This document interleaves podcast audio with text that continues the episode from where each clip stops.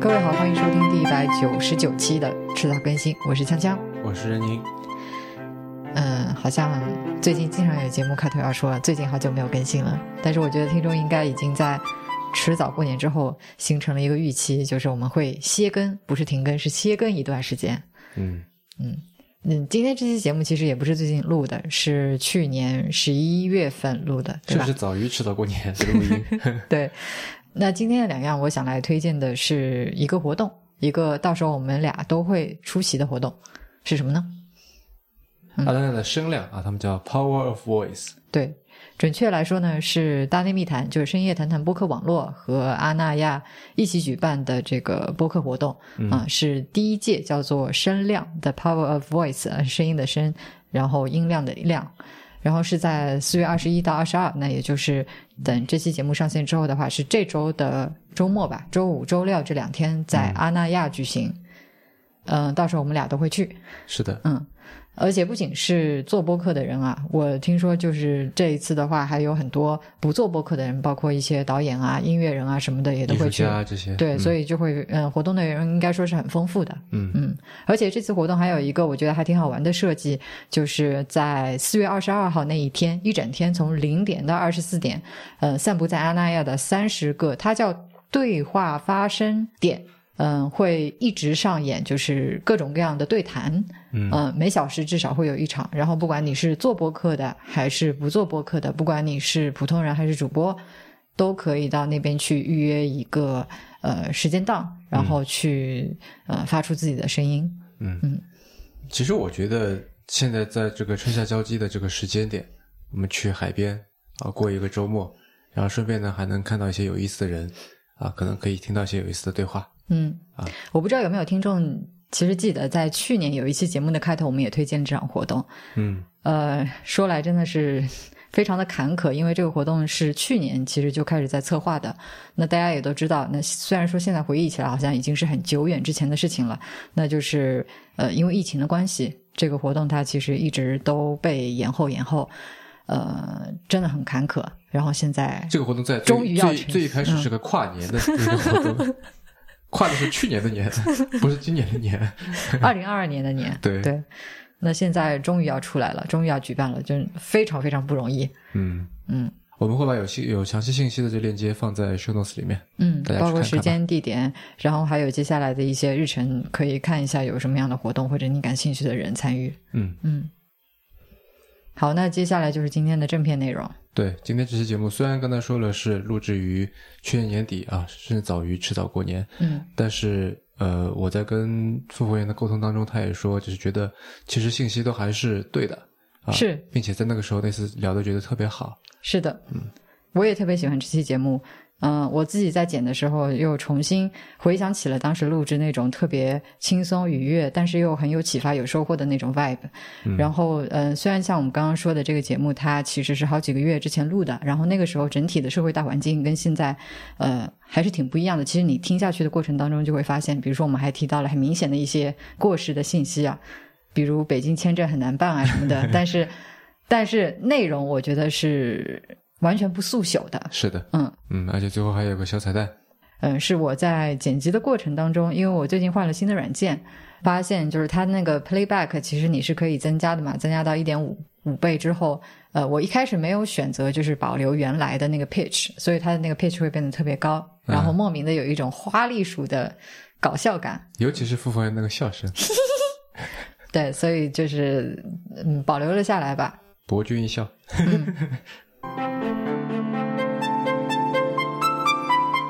今天我们来了一位老朋友，我们上期节目的时候，这个找鲍勃 来聊，还是在聊离线。嗯，好多年过去了，就是突然特别怀念。我还记得那是 二零一六年的一个冬天，是吗？一六年吧，已经。嗯，对。就是是迟早更新，非常非常古早的一期节目。然后那个时候我们去北京出差，嗯，去离线的办公室。当时我记得他们在一个联合办公空间里面，而且是个地下室，我记得。对对，去找鲍勃录了一期节目。然后，哎，是录之前还是录完？呃，去北京，就是哎，我现在已经忘了那个具体的地址了，在不知道那家店还在不在？已经拆了。对对对，在那那家三联旁边，对吧？对，在三联旁边美术馆后街，秦记螺蛳粉早就拆了，这个拆墙打洞就是期间整治非常非常好吃的螺蛳粉，对，嗯嗯。奇臭无比，对，说起来有点怀念。嗯，对，所以如果是从那个时候就开始听迟早更新的听众呢，对鲍勃应该是不陌生。但是对于很多新听众来说吧，那么鲍勃要要不再再介绍一下自己？对哦，哎，你你是打算以这个？因为我是我刚才被面前的这只猫所吸引了一下注意力，它现在躺在这里。那个你是希望被叫做鲍勃还是傅凤元？都可以，都可以。对你，你你怎么熟熟悉怎么来？对，那就傅风源吧。嗯嗯，大家好，我是傅风源。对，但现在灵感买家俱乐部的大多数人都会叫我鲍勃。但这个也是从鲍勃，其实也是从离线开始就叫鲍勃的，克里斯鲍勃。对，我们就是这样叫起来的。对。然后此时此刻，我的一个这个叫什么呀？虚拟的一个 avatar 正在。一个叫做野屋咖啡馆的地方，这个野屋咖啡咖啡馆呢是隶属于这个傅凤元在做的这个灵感买家俱乐部。对。OK，本来是那您经常发了一个问题列表，想让我介绍一下灵感买家俱乐部什么样子嘛？然后我突发奇想，我说，哎，要不要带你们来逛一逛？因为我们咖啡馆东西可多了。对，一般来说，我这我把这个环节叫熟悉熟悉环境。对，嗯，就欢迎来熟悉熟悉环境。然后现在我们带着你逛一下，你现在进来了，看到一个任何东西，对你都可以提问题，然后你可以试着，呃，呃，对任何东西感兴趣，然后问一下。嗯，你想知道哪个的故事？对，就为什么？对，你们可以轮流问一些问题。这样吧，如果让你来跟一个现在看不到我面前这个画面的人来描述野屋咖啡馆，你会怎么描述？OK，其实首先让大家有一个画面吧，有个印象。对对对，我们这里是一个线上的虚拟的咖啡馆，对，它是一个二 D 的，然后一个从上往下看俯瞰的一个视角的一个咖啡馆。然后，嗯，这个咖啡馆干嘛呢？就是白天的时候，一般我们会聚在这里，一般是不说话，对，就是各自听音乐，然后各自干活，不说话的。只是到晚上的时候，我们会聚在一起开开会呀，然后闲聊一下，聊聊八卦呀，或者说说彼此的创作的进展呀，然后给一些建议啊，就这么一个空间。嗯，然后，嗯。非常小，对，这是我们买的这个 Always 计划里面最小的一个，五十美元一个月。对它按照按照，就是日本人很神奇啊，就是他卖这个线上空间也按照这个大小来卖的，就是五十美元最低档，然后就是这么小，然后两百美元的话就四倍于大小的一个空间。对我也是很难理解，对，对。嗯，但是它虽然看上去小，呃，有一种五脏俱全的感觉。对对，我其实特别喜欢，就是就是，包括我家屋子也特别小，但我装修的时候我就发现，原来，就包括我，其实我们在玩动森的时候也觉得，你屋子可以很小，但可以玩出花样来嘛，对吧？就是在一个小小空间里面，通过它的设置，然后，呃，它的每一件物品的故事啥都能够把它说出来，而不是一个非常大尺度的一个一种一种叙事。对，这个很日式。对，嗯。我我看到除了一些，比如说中间最大的那一块区域，就是像一个会客厅一样的这个空间之外，还有一些嗯很有意思，但是你乍一听就完全不知道是什么的房间。比如说右下角的这个砸砸门是什么？OK，那这拉门它其实是 呃，就就是大家聊天时候突然想到底给这个起什么名字？哎呀，这个是怎么来的？好像最初它叫扎扎林的。他灵感的灵吗？呃，他是是那个我不粤语读不念不好，其实是咋咋愣之类的一句话，就是 赶紧赶紧呃，就是它是个广告语的一个双关，对，就是赶紧了赶紧了，对，就是或者是很快很快的意思，反正是一个牛排广告的一个粤语的一个过来的，但是渣渣们就是完全就是无意义的 一个东西，但把它丢在那儿了，对，它来源是指有的，对，但是已经不管了，对，然后像还有其他房间叫哲学家。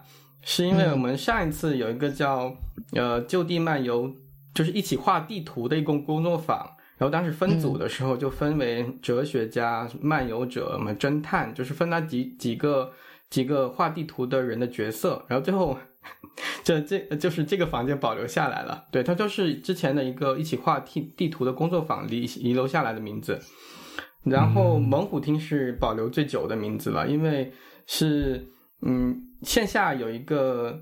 呃，有个朋友，他是呃在广州一个艺术家，他是一个录像厅的，也是个录像厅的一个老板，对他会给，对对对，他他是那个收收很多复古的录像的一个青岛，对，不知道你认识吗？对，然后我们也经常有合作，包括我们之前做的杂志那个地图不是江的封面也是他画的，然后。他自己有一张图，就是各种录像厅的复古的各种呃各种厅，对，其中有个就是猛虎厅，什么牡丹厅啊、猛虎厅啊，你们觉得这不很亲切吗？就是录录像厅的那种感觉，对。我就一直把它放这儿了，对，然后这是活得最久的一个名称，对，嗯，哦，还有化妆间，对。你看到右上角有个化妆间，它只有一个位置，就是说进去之后也只能一个人在那儿，其呃第二个人是进不去的。那个是方便大家在如果要开视频的时候，或者要测试一下设备的时候，安全的测试自己的视频那个地方。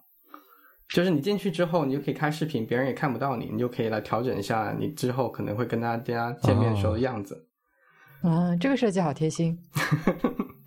对对，就各种小房间吧，对，就一些设置，包括我们下面还有一些对那个马桶，对，就马桶上面写的。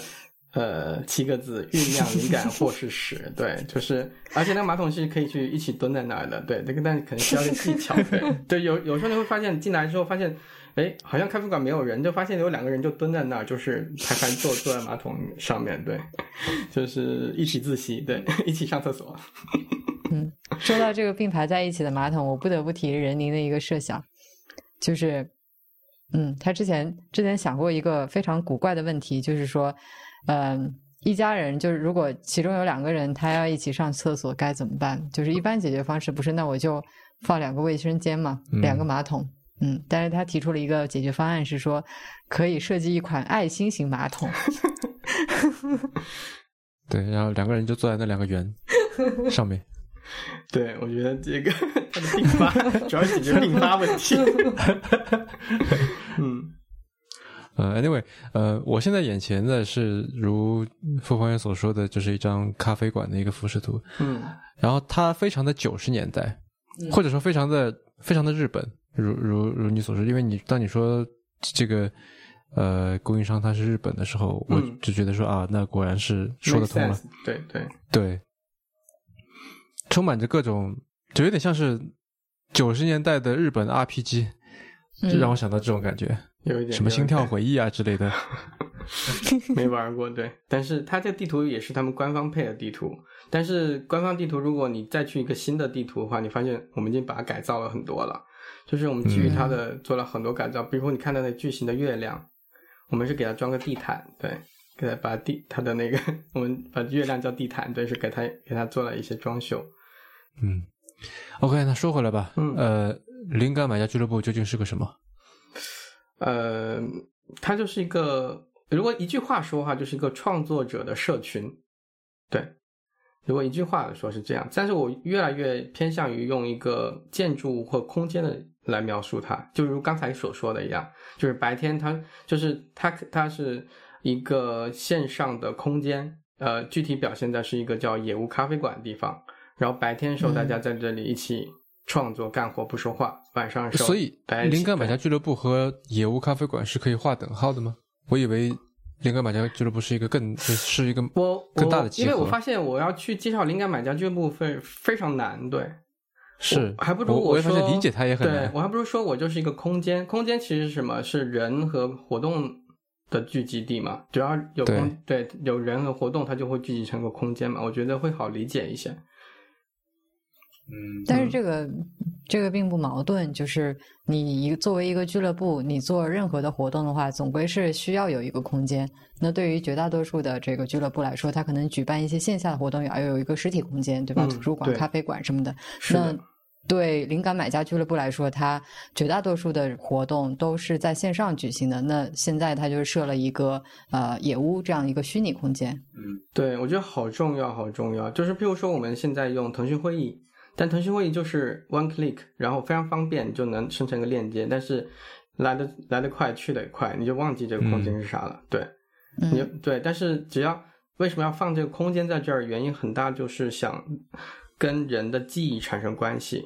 你知道，原来你产生就是发生那个活动，你是记得它是在这样一个场景的。甚至我们就是一年之后，或者就像一六年到现在六年之后，你记得我们上次还是在一个地下的联合办空间一起聊天。但是如果你应该不会记得，我们还在一个腾讯会议聊天吧？我就未来六年对，但是也有可能记得未呃六年之后可能会记得我们是在一个咖啡馆的一个叫化妆间的旁边聊天。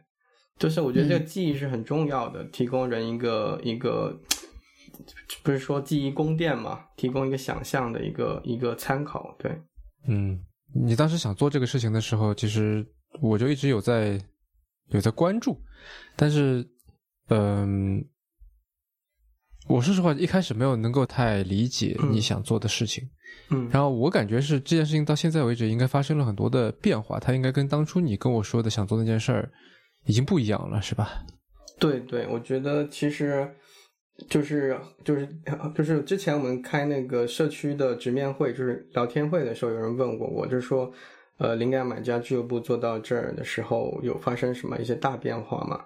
或者说 变化太大了？最开始的时候，我其实想做个内容的，对，就是可能大家，嗯，在我是二零二零年初的时候，我其实想做一个 newsletter，对，做一个内容的付费计划。就是怎么理解？是我提我定期提供内容给你，然后你免费啊，不，你付费，呃，来支持我，用你的钱来换取我的内容。对我觉得这个很好理解。我们最基本的就是卖货的逻辑，对我觉得是非常好理解的。包括现在很多人写 newsletter 也是个逻辑，对。但是我发现，可能一开始就埋下了这个种子，原因是就叫灵感买家俱乐部，对。它为什么叫俱乐部？对，它好像就是应该是一起来开开心心的地方。对对对，所以就就是沉淀了社群的一个种子吧。但是我其实，在最最开始的一年，我是非常纠结的，因为我刚最开始其实还是在写作，我定期会去采访一些创作者，然后呃，试图去到他们家里面去挖掘他们的身边的工具，从他们身边的工具和。呃，物品的角度去了解他是如何创作的，以及他是他跟工具之间关系是什么。然后我这样子应该做了十期到十二期左右的一个访谈的系列。对，后来我发现，我做到十二期的时候，聚集到的人，这些人都不太像。普通的，就是内容的消费者，就是他大多数人都是，我就我说是带作品进组的，就是你你是采访一群创作者，所以吸引到内容，呃，内容吸引到人也是一群创作者，然后他们也有想法去表达和交流。那时候有多少人？你是说那那个时候吗？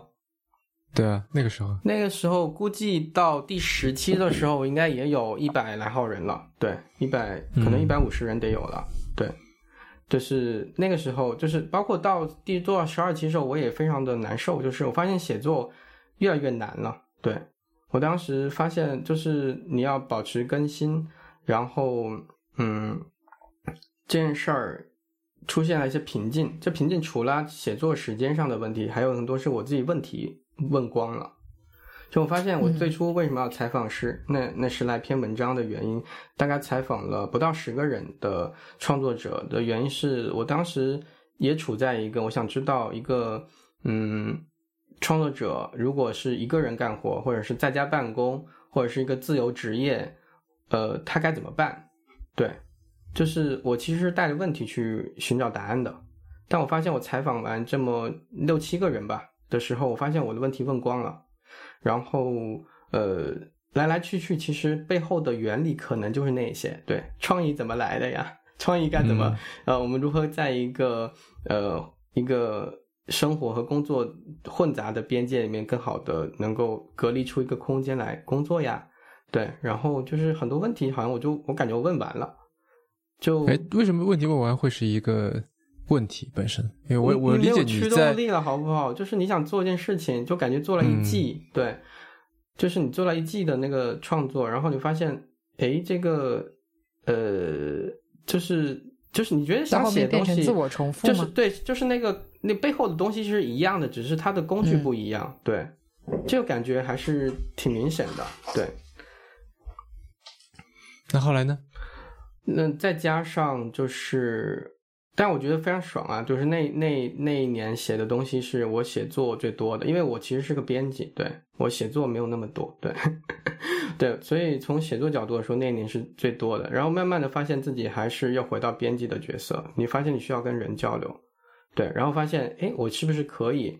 不自己写，对，就是这个编辑的 那个冲动马上起来了。我们能不自己写，然后让别人来写，对，这内容能不能不是我自己写，而是我的会员来写？好自然，对，就是就是这个这个过渡，对。然后就发现原来大家的作品可以可以去报道，可以去写，以及后来我发现一个我我我确定了一件事儿吧，就是我觉得，嗯。我能不能把这个我们的会员的作品，我们就当这是一个实验田，这是一个田野，非常小的田野，也就一两百号人的田野。这田野你作为一个调查的话，能不能把他们当成一个你的田野的调查对象？然后他们的所就是所思所想，然后所作所为，然后他们在使用的工具，他们在呃他们的故事，他们在创作的东西趋势，就是能不能以小见大去捕捉一些东西。就是它是可能不是最最全面的，或者是里面有很多业余者，但是可能他们的东西会变得，如果我们足够的以小见大，或者是能够去去解读它的话，会变得很有意思。所以我就决定，我就安心扎在这片田野里面去报道这群人的故事。对，就就变成这样子了。嗯，那具体是怎么样的一群人呢？嗯。挺多的，对，比如你看，我们现在还是以咖啡馆为主啊，就是，呃，比如你看那个冒着热气的那个热水壶，不知道你们看到没？嗯，那个热水壶，如果你点进进去的话，它是一个游戏，是个独立游戏，对。但是那个游戏呢，又不是你，是那个游戏其实是一个，呃，会员他看完了。那个叫什么王迪吧，是就是对研究关于成都茶馆的研究的，对的一本书。然后他看完之后，他想我能不能用游戏的方式去重新解读这本书？对，然后他就做了一个游戏，对，然后他就做了一款游戏。你你是这个一个店小二，然后怎么通过一个物品的交换，感知到整一个茶馆里面的人 之间的关系？对。是这么一个游戏，对，但是它通过这个像素游戏的方式给做出来。然后这个会员他本身其实，他最近他最近一条状态是写写，他说他设置了一个自动程序，嗯，就是如果晚上十二点他们家的 HomePod 还没有接收到他的信息，就会自动给老板发一封辞职信。因为他最近，他他最近加班太惨了，但是他加班越多，他那个做自己事情的动力越强。对，就是他就一般这个时候可能还没见到他，一般会在一点到两点时候他会出现在咖啡馆。对，等一下，这个嗯，这个这个会员是叫乔尔事务所吗？对对对，乔尔事务所，对，就 Joe，对，没有关注是吧？哎，我之前是因为怎么关注他？好像是跟考线学相关的，还是什么来着？他二零一七年还是一八年，他写了一篇考线学的文章的分析。啊，那有可能是对，Joe 的研究比例是非常深的。对他其实他本来就做研究的，对，嗯，然后再加上画图片。就最近虽然他上班很这个这个 十二点还在还在上班，但是他的那个创造力。还挺丰盛的，对，但但是其实有一个矛盾，就是你你听我说，他就说他加班越厉害，他越想创作。就是我有的时候我会跟他聊，我说你会不会哪一天你不加班，反而没有创作动力了？我就想问他就这个问题，对你的就是你的你的创作的驱动力是来自于反抗的话，它是否会持久？其实我我觉得不是，我我有一样的情况，嗯啊，我越忙的时候越。越会看书，越会写文章之类的。嗯，啊，因为忙，就我就我我的说法是，忙起来的话，人会变得干燥。嗯，啊，然后你需要一些东西来给你湿润一下。嗯，就放松。其实不是，嗯，对，这与其说是这对抗，我觉得不如说是一种自救。对对对，没错。但我觉得是这样，就是呃，反抗会提供力量和情绪。我还挺喜欢。我就我觉得我们要善用这个东西，对。但是如果我们要持久创作的话，应该还是正向对美的一个追求，对，它应该是更持续的、更长久的东西。那所以我想问，在会员里面，像乔尔这样的人多吗？嗯，挺多的。因为其实我觉得啊，就是为什么我们还有个项目叫业余公司？对，就他很多人其实业余在做事情。就是如果你说，如果唯一给这个灵感买家俱乐部的成员加一个描述的话，就是有心思做点自己项目的人。对我，我愿意这样去描述他，而不是什么嗯自由职业者啊、数字游民啊，这这些我觉得都是某种标签，不是目的。嗯，对他目的是想自由创作。对，嗯。这个说法挺有意思。那么这么一群人，因为呃，我我对于灵感买家俱乐部的理解是，呃，它是一个一个大的一个一个 title，像文章一样的在在上面。然后这篇文章所呈现的这个稿纸叫做野屋咖啡馆，它是一个空间，用来做各种各样的活动。那么刚才这个说了是跟是什么样的人嗯来到这里？那么你不如来说说都做了哪些事情，做了哪些项目？啊，那我们其实我们有一个那个业余公司的列表，如果你你看到，你可以看看到左下角。首先是等等等等，什么叫业余公司？OK，业余公司是我们的一个每月一次的项目，对，就是呃在月初的时候大家会报名，然后呃申请的时候会写上自己这个月要做的项目。然后呃，争取在月底的时候，呃，就是完成的项目，对，一个月这个一个一个体量的项目，然后会在月底的时候一起去一起同步，大家完成这个项目没有？对，然后我们在互相督促了，等于对一个互相督促，但是是帮助彼此完成各自项目的一个事情，所以我们我们的那个灵感买家俱乐部的 slogan 叫一起各自玩。对，就是很强调是这种松散联合，对，这种一种感觉，就是其实你还是在做自己的事情，但是你身处一个环境里面的时候，会有一种一起在做事情的一种感受。我们也是非常保护做自己的事情了，对，这个是最重要的。但是你可能必须要在一个团体的时候，可能才能够有更好的氛围去做自己的事情。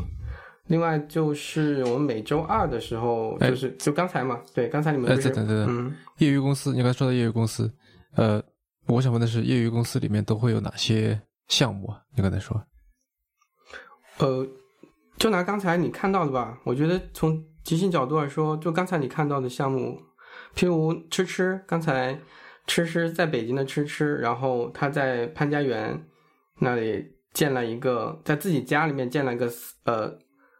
对外开放的手工工作室，对，这就是刚才你们看到的一个展示项目。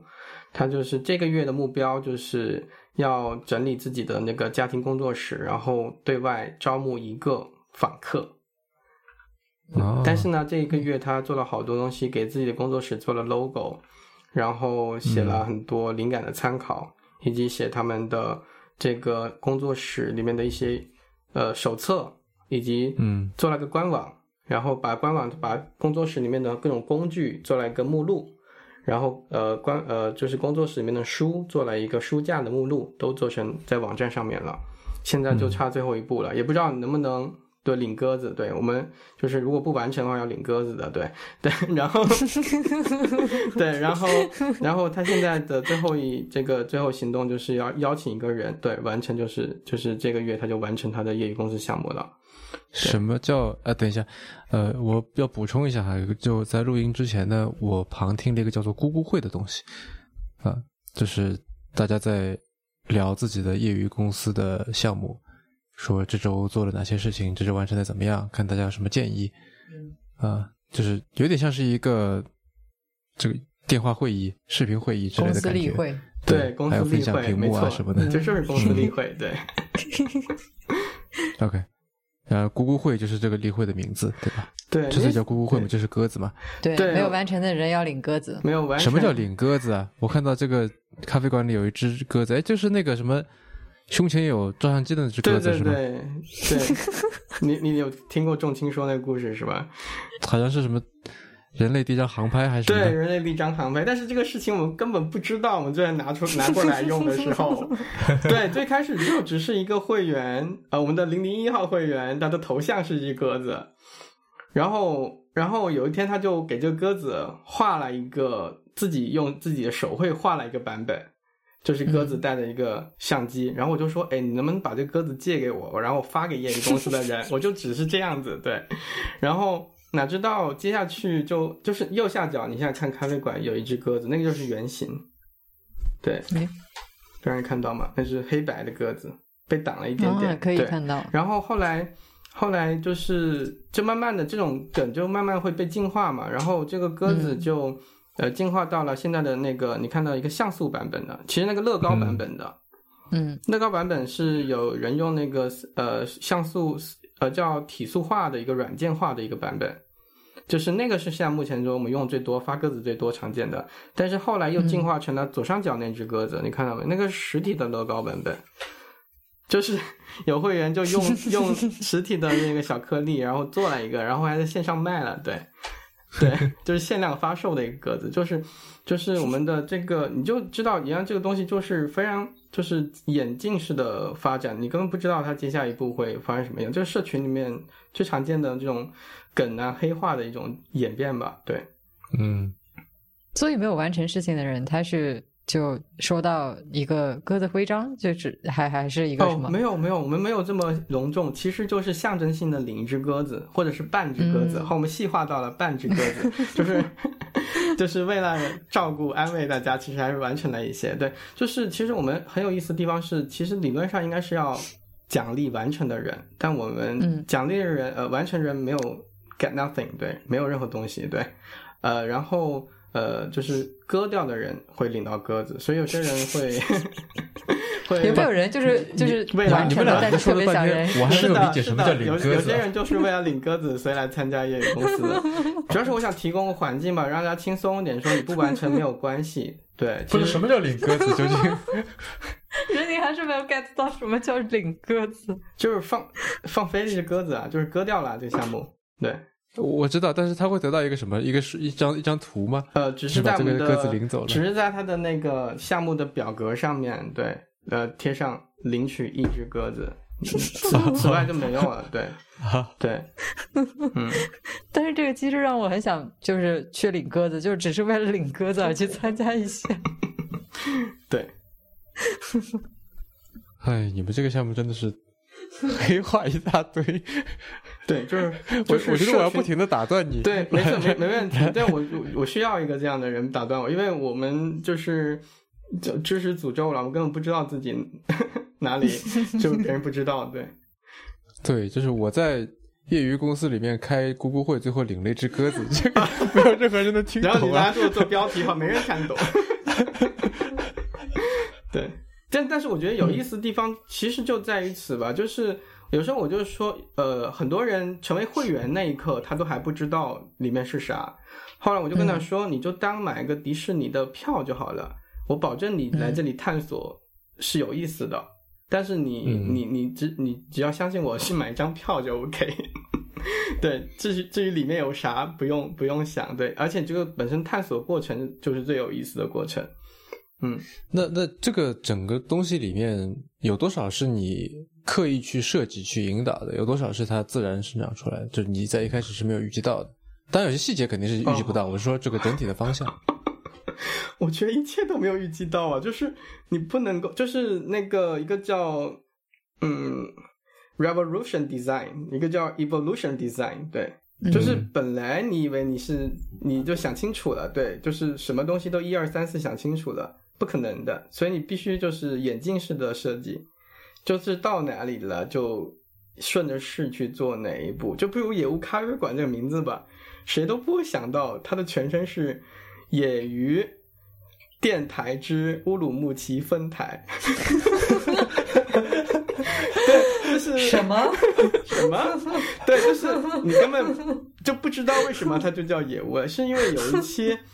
呃，有一次我们的这个咖啡馆的酒保，就是经常放音乐的酒保阿路，他当时在旅行在乌鲁木齐，对，然后就是放放了一个电台，然后我们给那个电台名字起名叫野鱼电台之乌鲁木齐分台，然后简称 野乌。对，然后当时一想，野屋挺好的，然后起起咖啡馆名字挺好的，然后我就顺势说，哎，要不这个英文名就叫 Blind Bird 吧，因为我看到“乌”字不是少了一点嘛，就就像一只瞎子鸟一样，对。然后我就再顺势觉得，哎，野屋那就是不是就应该找一个瞎子鸟的 logo？那瞎子鸟最出名就是猫头鹰了，我们就给猫找了一个猫头鹰 logo，就是直接在网上找了一个。等等等等等，为什么瞎？我也想问这个问题。啊，就是猫头鹰白天是个瞎子，晚上的眼神就异常的敏锐。它因为它的它的视力，它视力结构就是这样子的。对，OK，就是这个是一个小科普，的，一个一个知识点，对，就是猫头鹰白天的时候是瞎的，对，只是晚上的时候它它就突然间变得异常敏锐。我们我就觉得这个意象特别有意思吧，就是。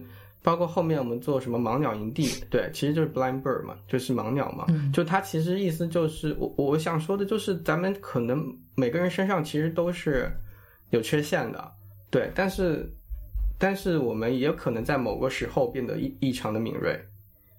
OK，我倒是我倒我倒理解的是，就是一群就白天可能就是没有什么精神，但是晚上一涉及到自己干的事儿，但是。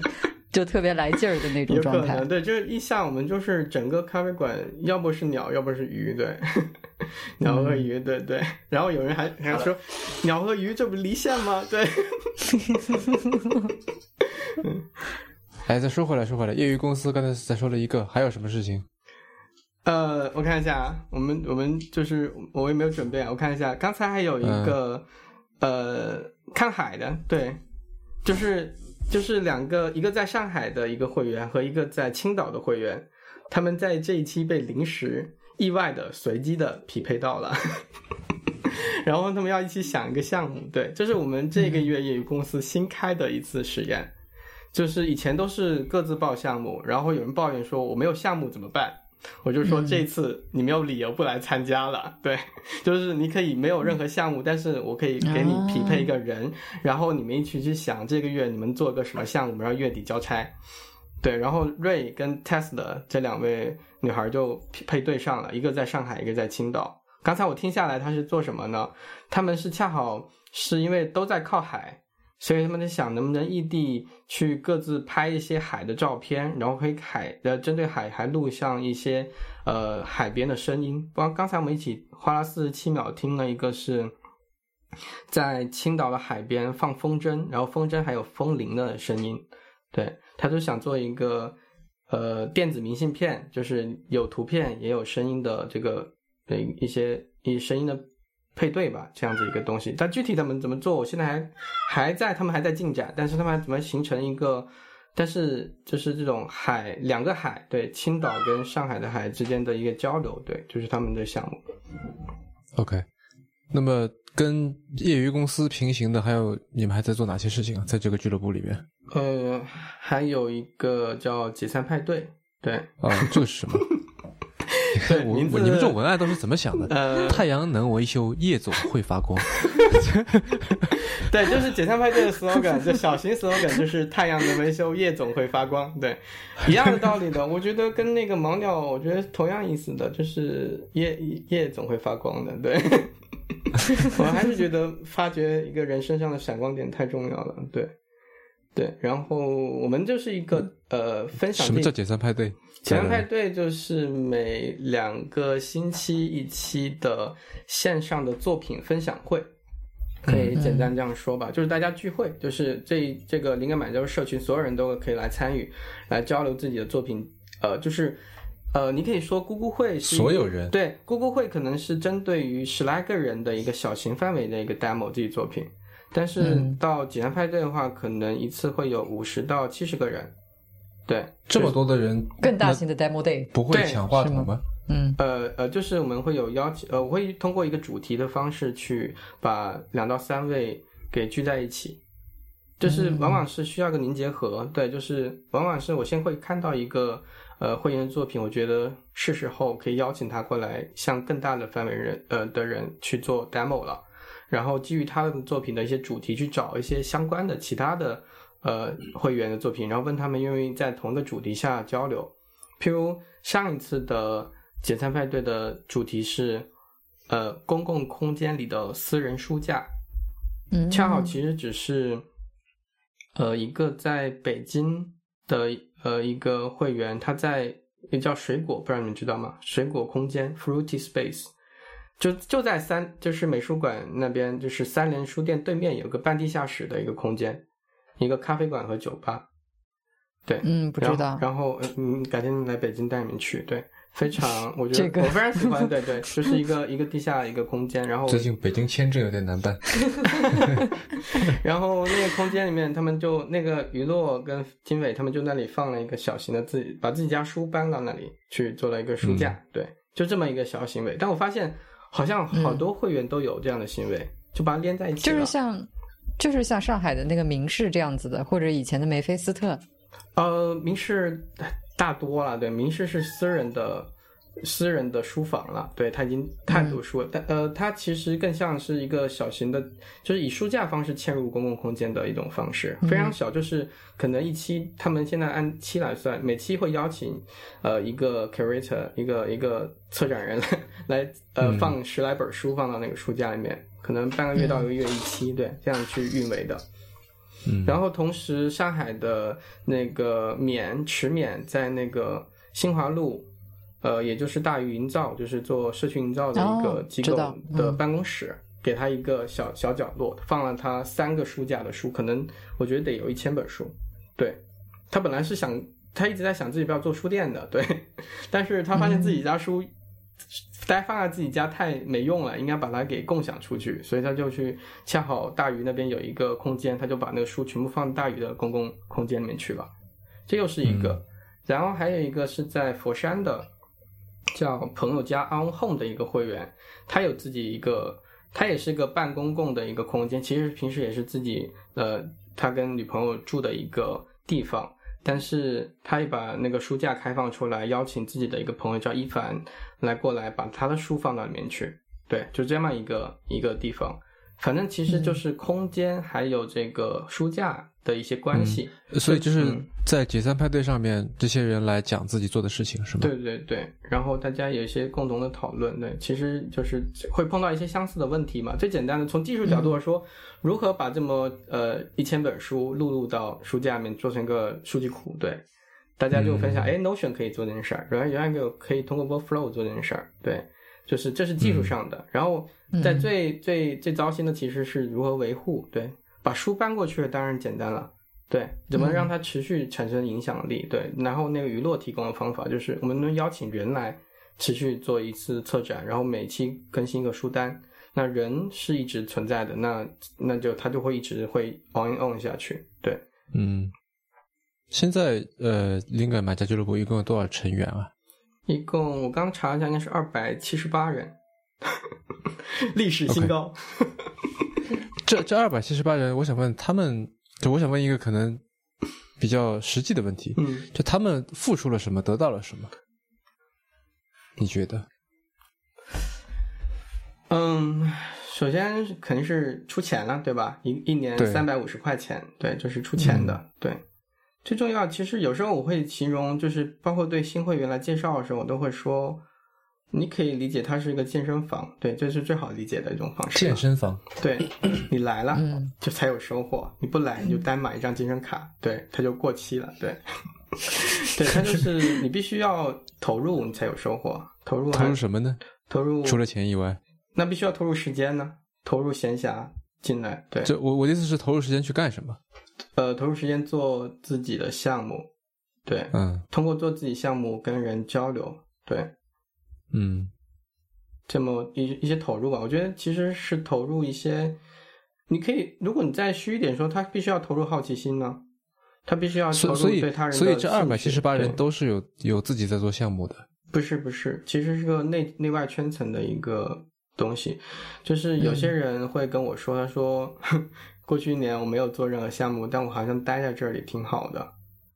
嗯，对，其实它需要一些氛围，对，就是我觉得这个也是它挺重要的事情。我们在提供一些氛围的东西，让大家知道原来我们还可以有一群人这样生活，比较重要。对，哎，那对于这样的人来说，就是他是不是更多的提供一些社交方面的，我不知道慰藉吗？对，肯定有，就是看到彼此。我们有时候会说，我们其实就是互相给予目光嘛。嗯，既然彼此这么重要，那是呃，灵感买家俱乐部现在是没有会员的这个入会筛选机制的。你你怎么能够确保说气味相投的人能够进来呢？对，我记得你刚刚也有提到这个内外圈层的。对，现在就是一年三百五十块钱嘛，就是对，也不多。它还挺少的，对，它不至于有这么 troll 的东人出现。对，我觉得是，首先我还挺倒不说倒不说说是是不是 troll，就我的意思是，就是怎么说呢？这个你已经到了一个两百多快三百人的基数了，那基本上。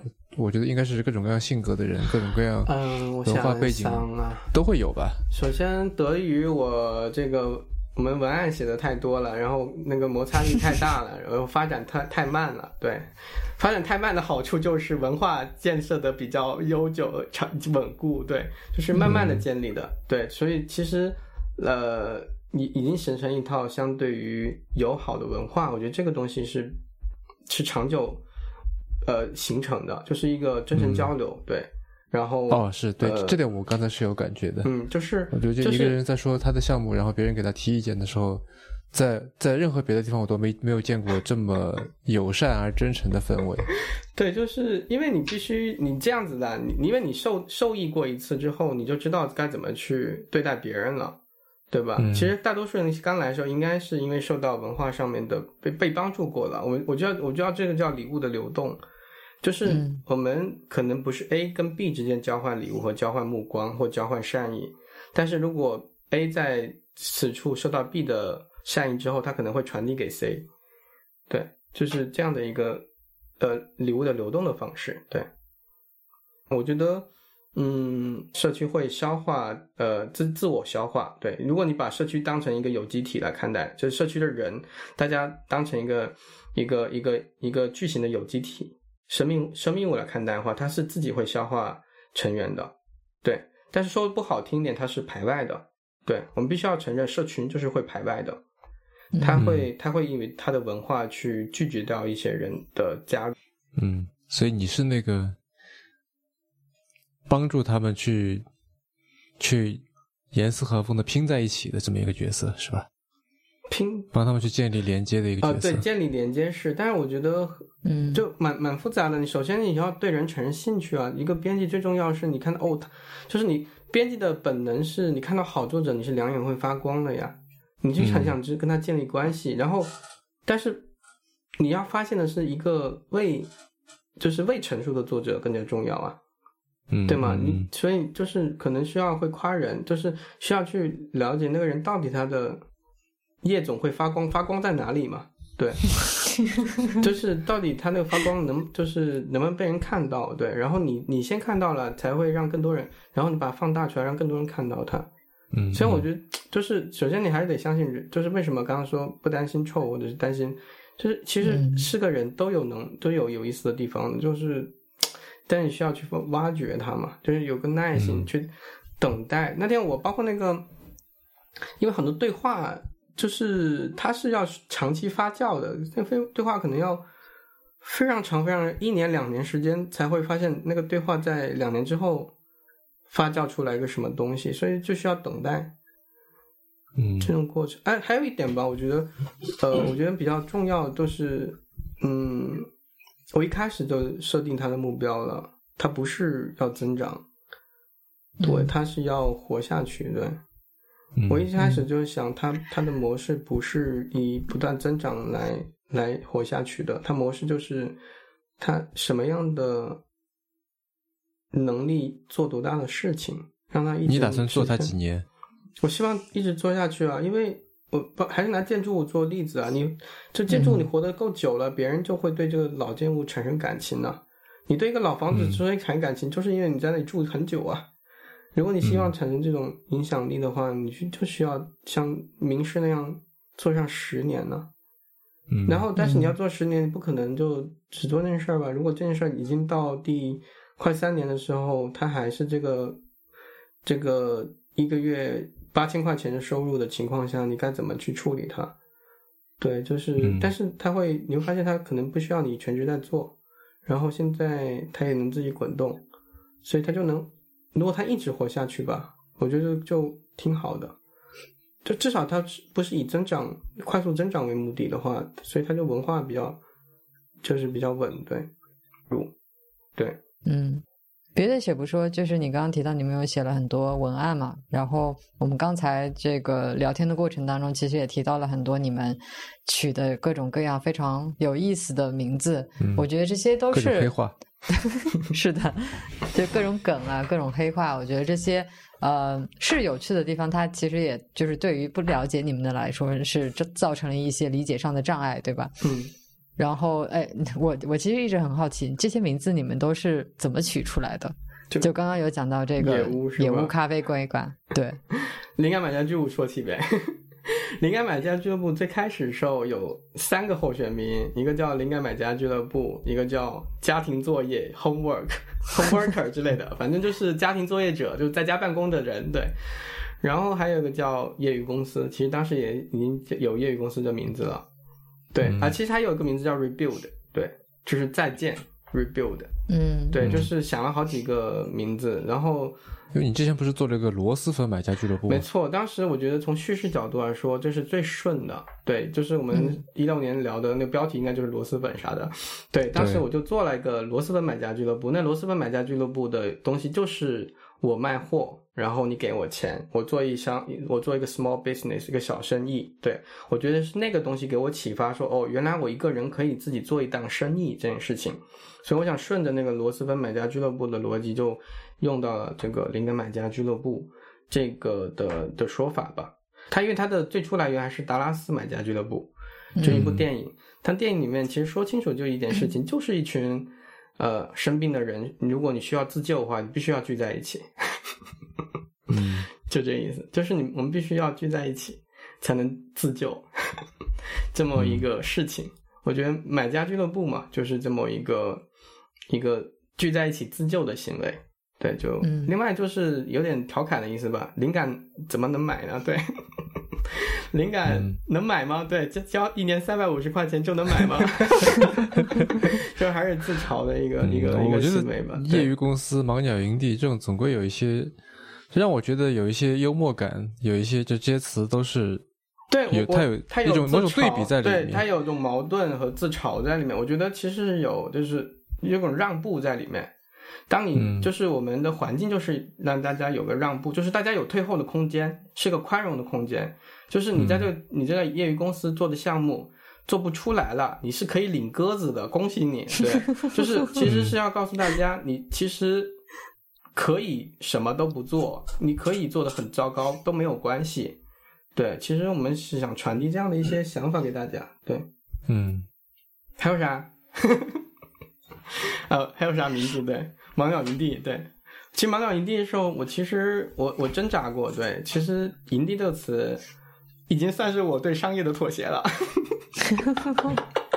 对，因为营地是因为现在露营很火吗？还啊、是什么？对，一方面是顺着露营的这个风潮，我当时我在想营地合不合适，对，因为可能大家会知道营地是一群人聚在一起的休息的地方，可能会好理解一点。以及营这个词，其实在很多人的认知里面，其实就是各种什么工作营啊、训练营啊，他知道哦，这可能是一个线上的课程，以及线上聚在一起的工作坊，至少就是从那所以所以它到底是什么？啊盲鸟营地，我们的描述是，呃，盲鸟营地是提供给大人休息，呃，休息六个星期的地方。对，就是什么？呃，就是工作过一段时间的大人休息六个星期的地方，休息六个星期，一一个半月，一个半月，对，对，就是、为什？么？呃，这是我们那个设置了，我们觉得一个月太短，对，两个月太长，所以就一个半月，对。那什么叫休息一个半月？就是其实是发现大家呃，满脑已经比较比较具体了，就是垂类到给 gap year 的想 gap 的人，想辞职休息的人的一个地方，因为啊，它其实就是从业余公司派生出去的。因为我发现业余公司其实来业余公司的不少人其实都是辞职的人，然后他辞职之后，他大量的闲暇才去做点自己的事情，而且他辞职之后，他其实需要一个相对于呃呃一些稳定的规律去保持自己这个节律，对。就他很，如果他一个人待着的时候，很容易就就是可能作息很混乱呀，或者是呃，就是陷入一个就是自己吃掉自己那种状态啊，他就需要一些暴露给环境的一些方式，加入一个社群是一个比较好的方式，所以就想针对这一群休息的人，加上现在裁员潮这么这么猛，对我们我们第一第二期的有部分就是。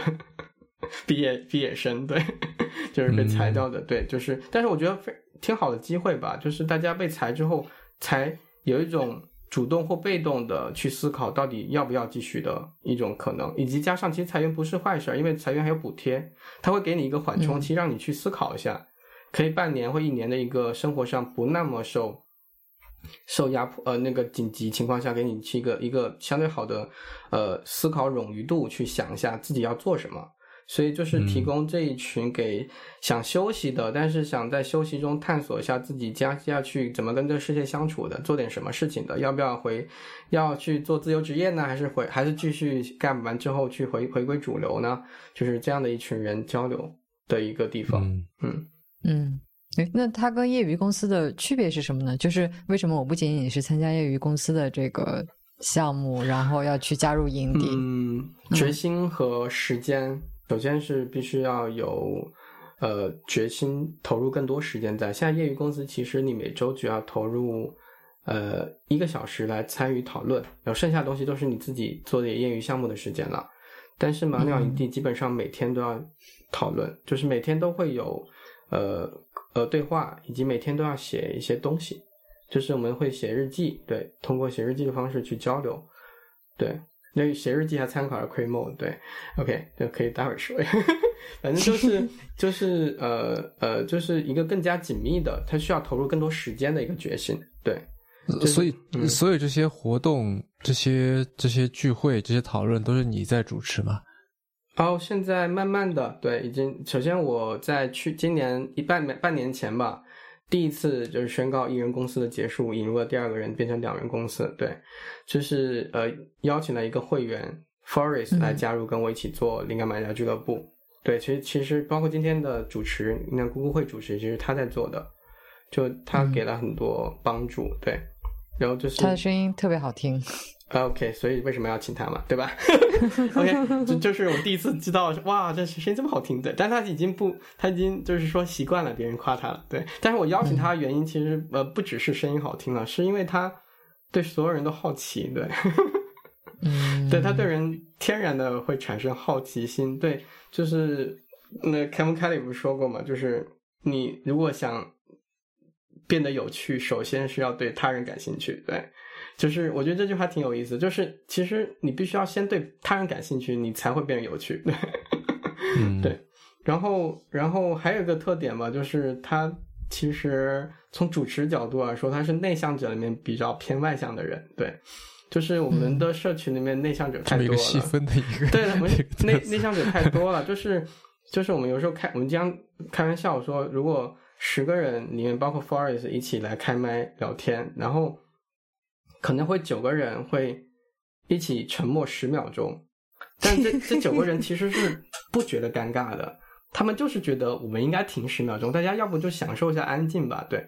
但第十秒的时候，Forest 会第一个发言，就是这种感觉，对，就是他也他也会沉默，但是他也会发言，对，就是我希望找到这样的他，恰好他有这样的特质，所以就邀请他过来帮我一起组织活动。另外就是。呃，也会碰到一些，譬如盲鸟营地的时候，我们的已经做了一些尝试，就是每周都有个领路人，呃呃，就这个太多名词了，每周都会有一个人帮我们去组织活动，呃，或者是他来主持这个对话，这样子渐渐把我们的一些呃一些能力，让那更愿意参与的人来参加进来。对，嗯，我渐渐的觉得你其实是在做着一个。构建话语体系的事情，怎么说？就是你在不停的用新的就这些词语，领路人也好，这盲人营地也好，啊，就是这些需要去你在用这些需要解释的词，在注意到墙，然后让墙里面的人会感到有这个安全感，感到我们是一方面是被保护的，二方面我们是同一类人，然后以及用这些词也在，它既是墙，也是一块看板，也是一块招牌。啊，去去吸引那些会对这些东西感兴趣的人。嗯，以及我觉得就是因为刚刚提到 troll 嘛，就是他们自然的会被筛除掉。就是我有一种感觉是，就是他可能根本就没有这个机会进到野屋咖啡馆的大门里面去。嗯嗯嗯，你这样说，我我觉得对我其实我没有想过语义上的建造环境。对我其实我知道我在建造环境，但是你这样说话，我觉得一定程度上。我在用语言方式去建造一个虚拟的空间，嗯，对，嗯，因因为你在就我我在过去几年关注你在做这件事情的方式，就是看你们写的那个 newsletter，嗯，对，叫做野鱼志嘛，啊，呃，然后在呃，我忘了是上一期还是上上期里面，终于被击中了，是吧？对。就你说，不管肉身是否移民，先为自己选一个喜欢的线上居所。这句话特别好啊，非常有感染力。然后我就在想，说什么叫线上居所？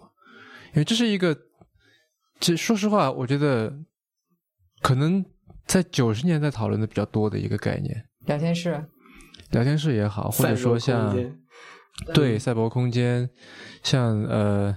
我家买的第一台电脑是一个联想的，我忘了叫什么是什么型号了。它里面有个叫联想之家的东西。嗯啊，对，现在大家就是像我们看这个咖啡馆，大家想到礼物啊，其实联想之家就是很早大家的回忆了。对，是那那个就是我第一次接触到的所谓线上居所。然后现在就是我觉得已经不再大家不再去想一个就是我如何去选择，或者说有没有这么一个线上居所可以让我对对对打引号的住进去。但是你这句话就让我想到了这些事情。我想知道是你是如何去定义这个线上居所的？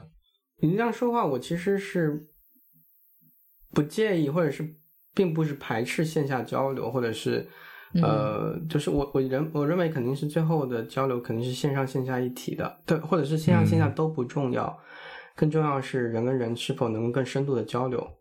嗯，对。但是，首先是线上的原因吧。我其实也，我我之前也跟朋友聊过。我觉得，首先我们低估了线上的交流的可能，因为其实现在，我我我在过去一千天，对，快一千天了，我每天到听到的抱怨就说，还是线下交流好。对，就是如果从二元角度来说，的确线下很好，因为线下人类都。进化多少年了？对，线下这个地球进化了多少年了？对你这样比的话，对，其实线下已经是很丰盛的了，只是线上是 not yet，对，就是还没有做很好。我们不应该放弃这件事儿，对，因为线上包括到线下，呃，现现在这个发展阶阶段的话，你会发现，嗯，Twitter 也好，Facebook 也好啊，就是微信朋友圈也好，每个人的。个人居所就是你的空间，已经不像以前 QQ 空间那么绚烂多彩了，是不是？每个人都是千人一面对，不像以前我们 QQ 空间，可是每个人都可以 decorate，就是各种装修、各种瓷砖什么的的各种东西，可以可以装修。就我觉得可可能也是，就大家觉得说，这种所谓的装饰，它被的它变得不再重要了。就是你不发现自我表达空间就变少了吗？就是在线上，每个人都一样的，对。每个人交交流界面都一样的，就是，就是我们需要更多的，更，就是这个是，就是线上空间并没有变得更加 expressive，对，更加自我表达更少了。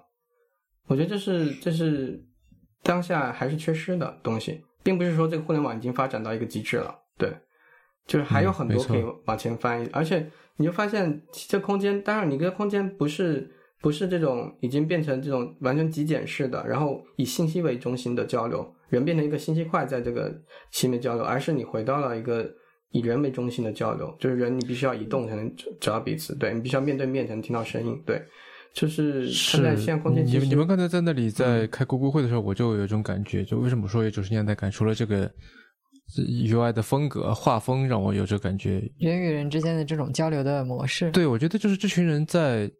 居然有种他们在探讨，他们在尝试一种线上沟通的方式。对，嗯嗯，我觉得这个其实还在往前走，都还没有停。因为刚，我觉得还刚刚开始吧。然后疫情让这件事儿往前迈了一步。对，因为其实这个事情，嗯，基本上包括这些虚拟办公场所，我在过去两年我要测试不到不下二十个。对，对，最开始就流离失所，对，就是在线上到处跑来跑去 就去测试，而且就是十四天呐、啊，一个月啊，测完之后我们就换。对，但最后落地到这里。我们最后选择这里，对我之后之所以选择在这里的原因，之所以选上有个线上居所的原因之一，就是去年底的去年九月份的时候吧，去了一趟上海的名仕，对，刚才你不是说名仕嘛，嗯然后看到谢望的私人书房那样做，我就他说他已经那去年说他是九年嘛，今年就十年了，十年整了。对我其实我很好奇，因为你当你一个一个空间活足够久的时候，他肯定是有自己的理由能活这么久的，对吧？我就嗯我就是在想，我必须让我自己的空间也能要固定下来了，我不能再跑跑到处跑了。当时他，我从上海回来之后，我就赶紧续费了这个平台，这个五十美元一个月，就是一直现在一直在交，对，然后就让大家一直在这里交流，对，以前就是到处跑，各个地方都试一试，不行的话就去腾讯会议，对，但我发现我这样一年下来之后，这个空间被大家记住了。然后大家就会记住在这空间发生什么事情，哪一期聊了什么东西，然后我在哪个旁边添加了一个什么小物件，这事儿是就是慢慢建立建立起来的。每个东西它之所以这些小物件添加在这地图上，都是有它背后的一个故事，这建筑物就丰满起来了。我就觉得这事儿还对，还还影响挺大的。另外就是你选这个线上居所，你得选一个好的物业吧，对吧？然后选这个原因就是。我这个物业是所有二十几个平台里面，我一进到他们的那个，他们的那个招待大厅，客服会主动给我打招呼的人。啊，给我打招呼的是一个突尼斯的姑娘。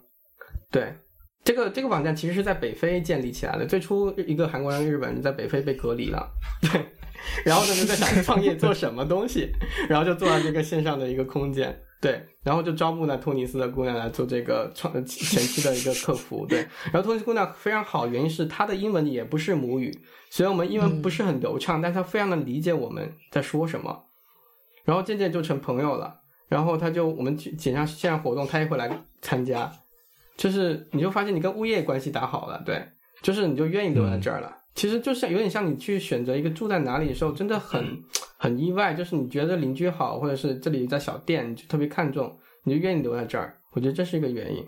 后来就有一天更神奇的是，呃，来了个中国人，然后说他是这个平台 Always 的在日本的员工，会说中文，然后他就加入了我们俱乐部，成为我们的会员。然后现在还是核心的这个 积极分子，对，就是这个这个这个物业的人又是你的俱乐部的成员，对，你就你就跟他融入在一起了。我不不知道有没有能在其他的呃一个呃就是线上的居所能找到这么好的物业，对，就是、嗯。就是非常邻里的那种关系吧，对。嗯。Anyway，还有一点，我觉得是这句话我，我我其实我觉得很直白，对，其实是它有一种直白，但是又就它打中了一个可能有点怀旧的有一个点，点对，有点怀旧的感觉嘛。线上居所这种说法，就是、嗯呃，我我其实是在其实当然那个文案是在写作中出来的，也不是先想出来，是我在写着写着就到那一句话了。嗯比如说，如果你想选择一个线上的一个 community，、你可能来选择这里，因为这里有有一群人很有意思。你你要选一个地方，你总得选一个好玩的地方吧。我我我是觉得人需需要在线上有一个可以让你有归属感的地方，那这里是一个你可以选择之一吧。对，然后还有一点、前面那一段吧，就是无无就无论你的肉身是否翻墙，因为当下情绪就这样子啊，我觉得这个是嗯情绪的问题了，也也是我当下在思考问题，我要不要肉身翻墙的问题。但是呃，但是就是我觉得情绪刚刚刚刚合适，对。然后我觉得前前面第一句把情绪给调动起来，后面一句说清楚了我们的功能，而且嗯这篇文章的确，呃，就是我的反馈也是让我们从呃，就是两百五十人突破到两百八十人，质的飞跃。就是我从有那有一天我就说移民局今天是有点被挤爆了，对，其实就是其实就十个人，对，因为因为因为每来一个人，我都需要跟他交流，去了解一下他到底为什么来呀，他在哪个城市啊，对，然后就是一些一些接下去活动是什么，就要跟他接待一下，on board 一下，对，就是那天就挺够忙的，对，对，就是这么一个故事，嗯，我觉得听下来就是嗯。灵感买家俱乐部里面有很多东西都是自然而然产生的，就是给人的感觉特别的有机。嗯，像刚刚说的“野物”这个名字本身，还有包括说，嗯，就是不管肉身是否移民，先为自己选一个喜欢的线上居所这句话。嗯，但作为主理人，风言，你肯定也会有对他未来的想象，对不对？嗯，他他以后是什么样的？然后你希望他是什么样的？我其实现在只想清楚一件事情。如果说未来我想做，或者它成为什么，我其实刚才我们说了好多比喻啊，公司呀、俱乐部呀、居所呀，但其实对我来说，其实我更想做做一所学校，就是可能你们没想到吧？嗯，对，其实我想来想去，我我做事情，其实我发现做到最后，其实做的是一个呃教育的事情，对，或者是更具体一点描述，它是成人的另类教育，对，怎么说？呃，启发是马鸟营地吧？马鸟营地一开始我们就想清楚了，我们其实是让一群大人，所谓大人就工作过一段时间的人，以及他们错失了 gap year 机会的人。因为大学生其实还是挺自由的，他们想 gap 还是有可能，但是大人可不行。对，大人的家庭责任这么强，社会压力这么大，他们想休息可难了。对，所以但是他们真的想休息的话，他们可以去哪里？对。我我是想这个问题，他们想休息的时候，想通过学习一件事情，然后完成自己的一个职业的转型或者是探索，能去哪里？对，然后他们想这个认识一群跟自己有类似想法的人，他们能去哪里？所以还是一个学校，对，就是呃提供。一个一个场所吧，学校其实首先还是个场所，对，然后对让人来这里，他可以借助这个场所能获得一个学习的环境，然后借助一段时间的学习完成一种变化。学校的好处是让我安心的东西就是他们是可以毕业的，因为其实一个俱乐部，其实我每天都看有些人会离开，对，其实嗯不说伤心是难，这是骗人的嘛？为什么这些人最后没留下来？对。为什么让他们走了？所以有知道理由吗？嗯，我其实不太问。对我其实很少，我我发你你猜是什么？没时间呀。我我这样子，只要你参与过业余公司，你就不，我基本上你就不应该不会离开。对，就是他可能还没有，都还没有参与过业余公司，只是作为一个消费者去在旁边听着业余公司的一些东西。但如果他一旦忙起来，他可能就会去忙点其他事情了，对，以及他可能不太需要我们当时，我我其实更希望解释是，他当下不太需要我们，对，嗯，因为我们是提供了一个环境、一些工具的东西，一个让他能够自我学习、做创作的一个环境。那如果他有这样的需求的时候，他可以来；但是如果他没有这需求的时候，他完全可以做点自己事情，跟家人相处啊，然后熬夜，呃，在主流社会赚钱呀，这是没问题的。对，我觉得没有问题的，就是应该是这样的。这个世界，我包括我我们俱乐部，我我现在越来越觉得，我刚开始是具有反抗的意识的。我希望我们在主流社会建立一个更另类的一一条路，大家一起来抱团取暖。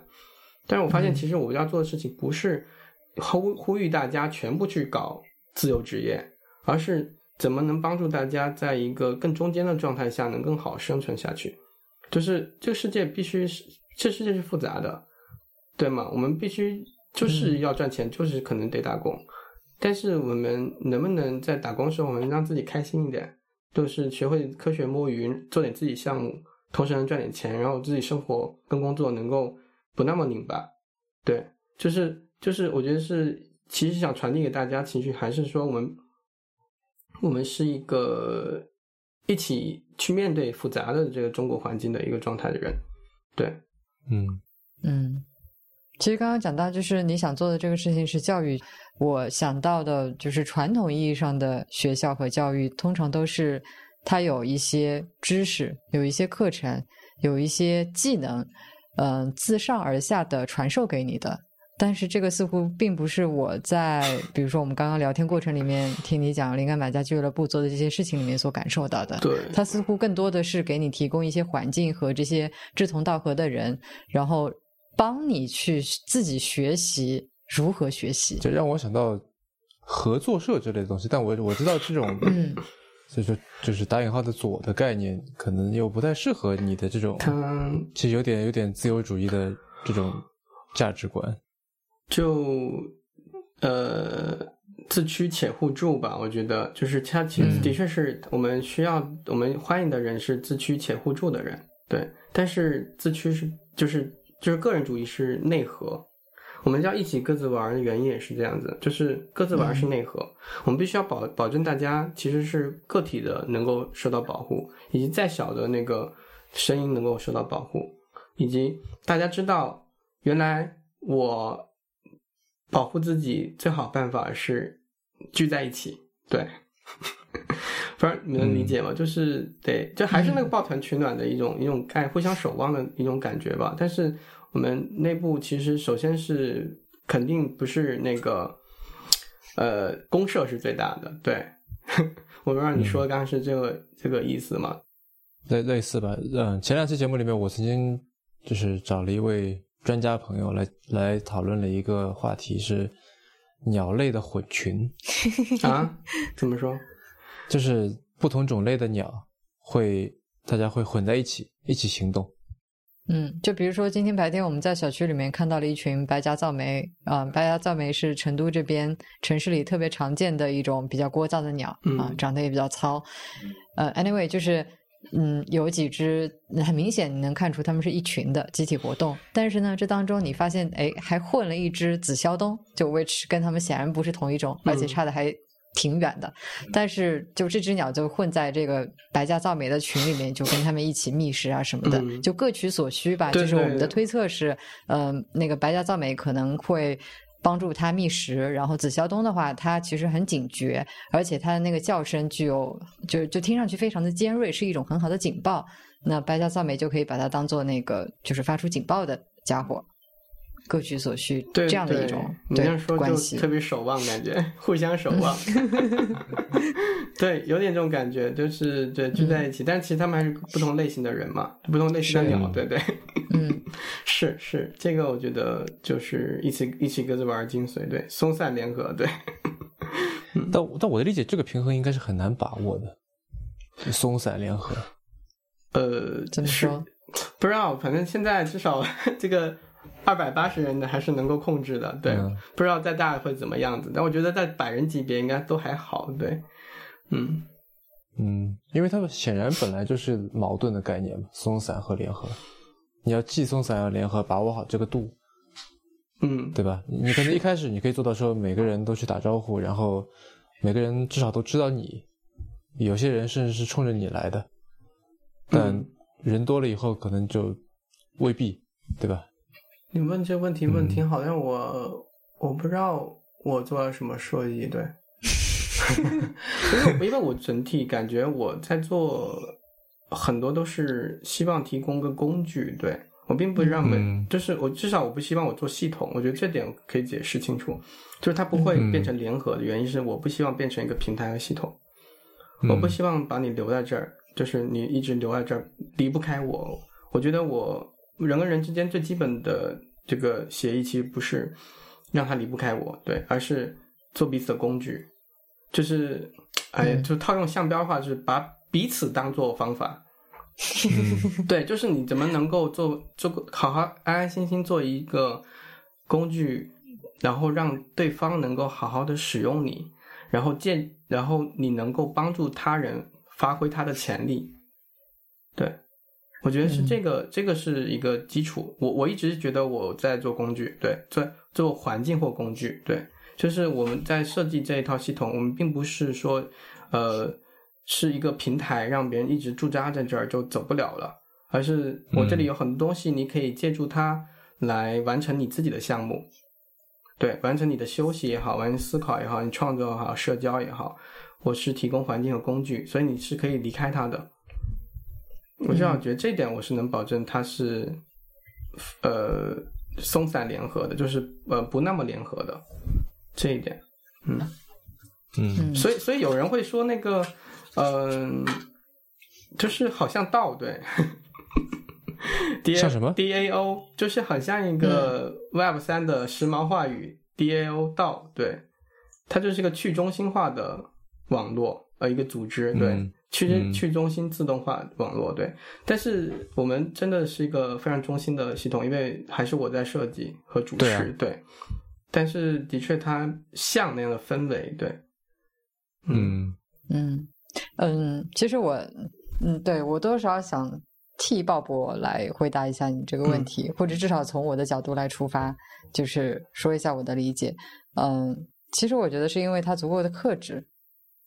我举一个例子，就是让我想到你讲到的那个事例，就是不丹的国王放弃了嗯自己的这个、是国王的身份吗？还是地位这个权利，嗯然后在全国范围内推行民主。嗯嗯，就是作为这个社群的一个组织者吧，或者说策划者、构建者，他其实是可以做的非常中心化的，但是他选择不把它做的中心化。嗯嗯，就是他把这个你要说权利也好，或者这个东西下放也好，让它形成了一个相对比较松散的一个一个群体、一个组织。嗯嗯，所以它是中心化的，但是与此同时，它又是去中心化的。嗯，我嗯，我这是因为它嗯做的足够的克制，这是我的理解。嗯嗯，对我其实我我其实赞同的，因为我觉得这事儿最终还是我的东西嘛。对，你可以这样说。嗯对，他没有不会，大家版就是版权什么东西还是你自己，不像就真的呃区块链的话，可能每个人都有一点东西。对，这是这是一个对。然后，但是我觉得另外一点吧，我其实嗯，其实也是在自救，因为它的最开始是自救开始的。他他是因为我要自救，我一个人，我发现我自己一个人在家办公，我搞不定这件事儿，我必须要找一群人跟我一起来办公，我才能够能把自己项目给做出来。所以我们才做了这么一个项目。所以一开始他就是呃关注个体的，对，然后自救的，所以他他他就会尊重个体吧。包括我觉得创作核心就是。我另外一个说法吧，就是怎么让孤独流动起来。对我不知道，反正太多说法了，就是 对对，就是让孤独流动起来，意思就是，因因为就是说你要保护好孤独，对，就是这个、嗯这个，因为我自己觉得我就是孤独的，所以我我不想，而且我不觉得孤独是个贬义词，所以我不希望它那个被就是被否认，对。但是怎么能让这个孤独能流动起来，能够碰撞起来？让这个个人的创作能够更有价值起来，那是我们可以帮忙做的事情。所以就他一直在一个非常个人主义的一个视角在在交流，对。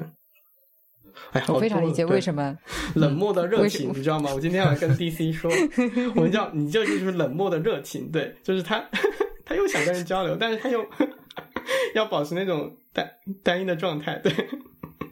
嗯，我非常可以理解，就是为什么你们的俱乐部里面有那么多的内向者，他给内向者提供了一个非常好的、友好的氛围，一个环境。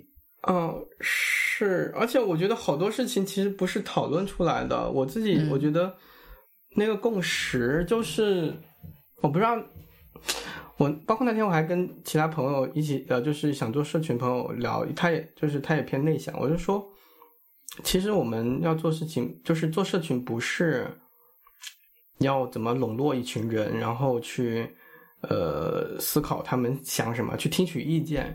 我觉得这个当然很重要，但是我觉得更重要的是你自己要想清楚，呃，你你很坦诚的把你的所思所想给暴露给社群。如果你想清楚这件事情，就是就是那个我不知道就感觉吧，就是你要把你自己的那个共识给说出来之后，其他人是懂的。嗯我觉得内向者之间的交流是这种感觉，就是我们必须通过一些文本啊、言语的方式传递给他的时候，他是懂你的。然后我们再通过这种文本的这种刚刚说的塑造出空间，在这种空间里面交往，我觉得好像是这样的一种一种协议，嗯对。但是协议不来自于你去热热闹闹去对话交流，而来自于你就是安安心心的去沉思和思考，你到底你坦诚的把自己所思所想给想清楚，然后给告诉大家。对，我觉得你们刚才说的就让我明白了为什么灵感买家俱乐部是一个如此难定义的东西。嗯，因为它充满了这种矛盾化的修辞，什么冷漠的热情啊，流动的孤独啊，对吧？业余的公司啊，对吧？一个线上的咖啡馆，就是所所以它会变得特别难定义。但是就是矛盾的东西，就是反正至少我我是这样，就是它特别吸引我。对我我对我再说一个词叫叫漫漫长的过渡带。对我其实漫长过渡带，我 我先说成都吧，我觉得成都就是有拥有漫长过渡带的城市。我反正我去成都的时候，我感觉。城市发展挺快的，你比如在高新区，它还是挺就跟北京没啥差异的，出地铁就大厦。嗯，对。但是它它到农村中间只有它有比较大的一个过渡，还有县城，对吗？就是不像在北京，我觉得在北京的话，我离开五环六环之后，我就到所谓的城乡结合部，就马上就变得不一样了。对，就是在成都，你中间有个非常，就是你又可可以去获得城市的快乐的，又可以获得。乡村的快乐的那种美食啊，人间人关系啊，就是它会，它会，就是过渡带会长一些。对，我不知道你们会有没有感受了。对，然后呃，我在灵感买家俱乐部的漫长过渡带，就是其实就是通过这些矛盾那个完成的吧。就是譬如说，呃，如果是业余公司的这个层面上，他只要跟十几个人或十个人 demo 他作品就好了，然后。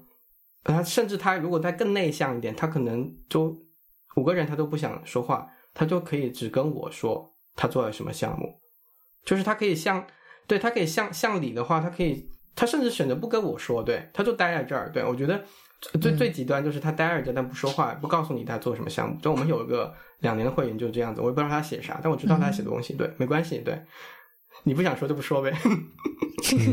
但但但我们不影响我们平时交流，对。然后慢慢的到这个业余公司，你可以跟五到十个人交流；然后到那个解散派对，你可以跟几十个人交流。对我们是提供了一个帮助你暴露的一个漫长的过渡带，你可以选择你舒适的方式去跟人交流。对，这种设计是你基于什么做出来的？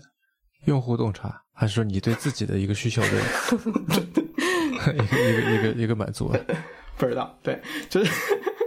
就是如果知道就瞎说嘛，对，就是就呃，我觉得从人数里面有个 scale 可以可以去去做的吧，对，嗯，就是完成帮助大家完成自我暴露，我觉得这是还是一些方法论，就我们做事的一些方式，无论是业余公司还是盲鸟营地，其实都是如何提供个安全的，一个能够暴暴露自己的，因为你必须要对外发出信号，我们才知道怎么帮助你。对吧？嗯，对，就是，但是怎么让人安全的发出信号？我觉得这事儿是，呃，有讲究的。对，嗯，我觉得内向者不是不想说话，对，对吧？只是跟谁说话而已，对吧？就是内向者说话起来也滔滔不绝的。嗯，哎，那你做这个事情做到现在，你有没有看到跟灵感买家俱乐部类似的这些项目，或者说这些组织有冒出来？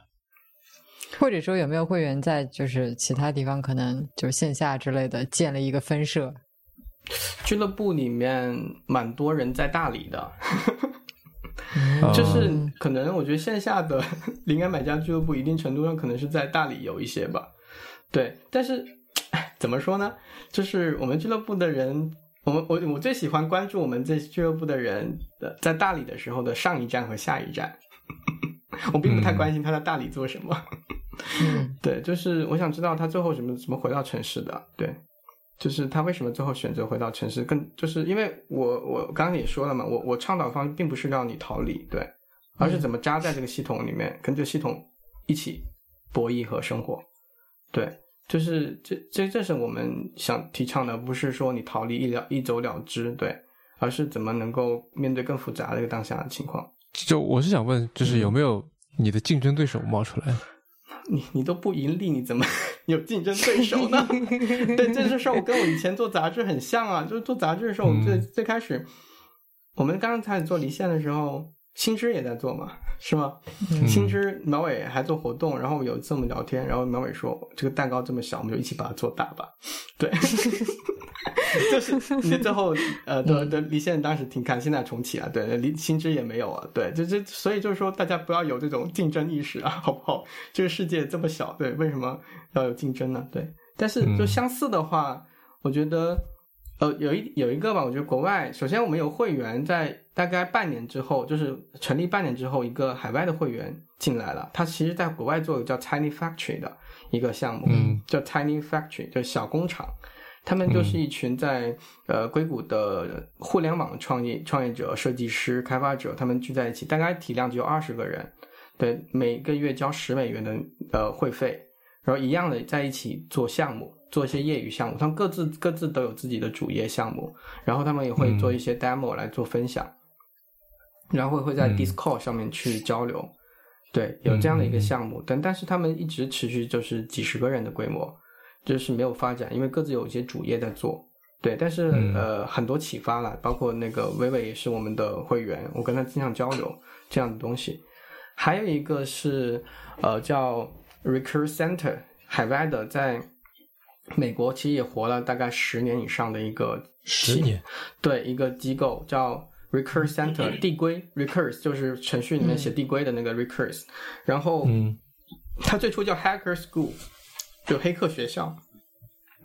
然后他最早那创始团队其实是 Y Combinator 出来的，就是 YC 出来了很多这个创业者嘛。那创业者，嗯，百分之九十九都会失败，对吧？对，失败了去哪里呢？对，可以去这个 Recurse Center，对他们是一个专门回收这个。想 休息一下的程序员的一个一个地方，就是专门，但是他们比较垂直，就垂类在程序员和开发者这一块，就创业者这一块，所以最后聚集到人群也是创业者这一块。然后也一样的，他们也会有一些配对编程啊，就一起一起编程啊，以及就是各自 demo 自己项目啊的一些一些流程。对，就是在纽约，他们有线下，但是疫情期间也搞了线上。对。这样一个一个组织，他们盈利方式也挺特别的。他们申请不收钱，申请是要申呃是要审批的，就是允就是要申请的。然后进入之后，他们怎么盈利呢？他们他们最后变成了一个猎头公司，就是 就是程序员不是要毕业嘛？对，毕业之后如果你找到下一份工作的话，把你好像是把你整年年薪的百分之一个月的工资给他们，就十二分之一的工资给他们作为收入。对，如果程序员这个行业的话，我觉得收入还可以。对，就是你找到工作了再给呃，然后他也不是给这个程问程序员要钱，而是跟雇主要钱。嗯嗯。但我分析在国内，都是我当时我在想能不能做这件事儿，我觉得在国内挺难做的。对，首先，嗯，就是在海外的话，其实雇主会多元化一些。我觉得中国的话，可能最后又回主流，又去大厂，就是那些可能。对，可能不太不太适合。另外，另外一点就是，呃，我我我我其实一直想不清楚，如果他的盈利目标是这样，他会不会影响他的筛选标准？你最后会会筛选到那些容易是把人卖出去的人进入呢？对我一直没没搞懂这事儿。但他们的确以这个方式就是一直运营下来。嗯嗯，我问一个比较现实的问题，就是我。记得你在文章里面写你是在全职做这个是吗？这是我在下半年的时候猛地去想赚钱的事儿。盲鸟一地其实是从赚钱角度派生出来的。盲鸟一地的单价是一千五百块，呃，六个星期，对，嗯，它的一个月半吗？它单价会高很多，对。当时我想是，呃，我也有点战战兢兢，但最后实际上是有人买单的，对，或者是通过钱也。筛选了很多决心，对，就是对，就是做了这个，就是在营呃，我发现其实其实我一直觉得我做事情太有价值了，不是自夸，就是我发现，因为我在过去我发现每每每时每刻，其实大家给的反馈都是非常好的，但是它没有转化成商业价值这一块，所以一直在，而且我在想，它的商业价值的转换不应该是靠增长完成的。它因为它是个体验式的非标的产品，所以应该是让体验好的人付更多钱，嗯，对，而不是一个标准的每个人都三百五十块钱，而是一个他如果他的他他的体验更好的话，他可以为这个付更多钱的话，那就可以收更多钱。所以最后就变变成了一些，你就可以简单理解，就是你做更高价的课程呗。嗯嗯，就简单一点理解是这样子。但是其实它体验真的不是课程，就刚刚说的，就是自助的、互互助的，就是你嗯提供工具环境，大家在这里面去完成一个个人的学习、成长和变化。对嗯。诶，那之前为什么没有做就是类似的商业化的尝试？是你对这个事情就一直有障碍吗？因为我老婆没有逼我啊。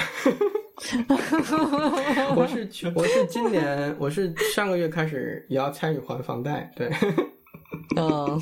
就是投资人不干了，对，投资人说你下个月下个月那个房贷你必须要还，对，你就开始想了，对，但其实因为我们的我们也有约定的时间，嗯对，就是大概试错的时间，嗯，差不多了，而且我我真的我觉得这种 timing 东西就是非常奇妙吧，你开始想钱的时候钱会来，对，嗯。Anyway，就是说回来，嗯，那我们聊的差不多，就进入到鲍勃应该已经很熟悉的节目的最后一个环节，One More Thing。我们那时候有没有 One More Thing？有的，那时候就有吗？嗯，有吗？当时我推荐啥了？好想知道，已经忘了。呃嗯，我也忘了，螺蛳粉吗？也许吧，可能是什么北京也许哪家螺蛳粉，维记螺蛳粉估计还在。我印象中，嗯好像真的是螺蛳粉。嗯，是吗？嗯，嗯，行，那这次是什么？嗯，我想一想，其首实先要跟观众说一下，啊不，首先要跟听众说一下，One More Thing 就是说一个请嘉宾来推荐的一个环节。可能是因为我们很多期节目都没有做这个。对，因为我们很久没有嘉宾访谈了，似乎。对，嗯嗯，对，One More Thing 就是一个推荐环节，请嘉宾推荐书啊、App 啊，反正就是好呀好呀。首先呃产品就事情都可以。首先要跟大家说，我不推荐书，因为我过去已经很久不读书了。对我必须要勇敢的说出这点。对，就是。不然的话，一个编辑说他已经不读书了 对，对，因为因为你们里面有很多方式你你可以去学习的。然后第二是，嗯我可以推荐两个地方吧。我觉得呃，上海还是推荐一个，还是推荐明史。对，我觉得还是嗯挺重要的，就是因为它启发了我做业务咖啡馆，或者说启发了让我把业务咖啡馆做下去。对，但是呃，明史有什么有意思的吗？我我想细细说，因为我只去过一两次，但是我觉得嗯可能大家会去到明史的时候，你会觉得。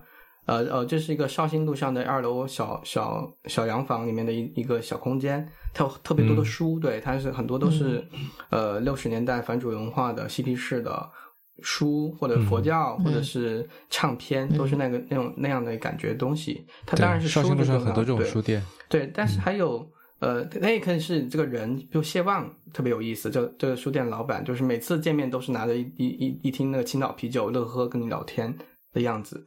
对，嗯，但是对我来说，我其实有个最感兴趣的角度是它的空间的布局。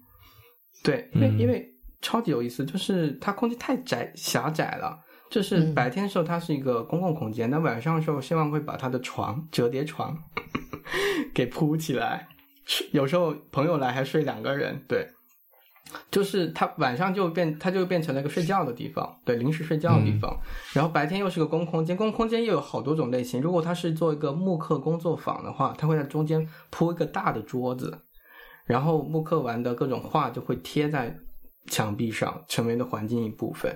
但如果他是做个演唱会的话，又又变成了另外一个布局，对，就是又有演奏的，然后他还得防想想办法怎么让这个声音尽可能的呃传出去，小声一点，不打扰到邻居被投诉，对，就是。嗯嗯就是他还，如果你是自由交流的话，它又，但是它的那些桌子啊、椅子啊，全部是可以移动的。就它的布局其实是很丰富的。我其实就是一直在想，能不能借助这个布局的一些变化来去研究在明史里面的内容啊、人呐、活动之间的关系。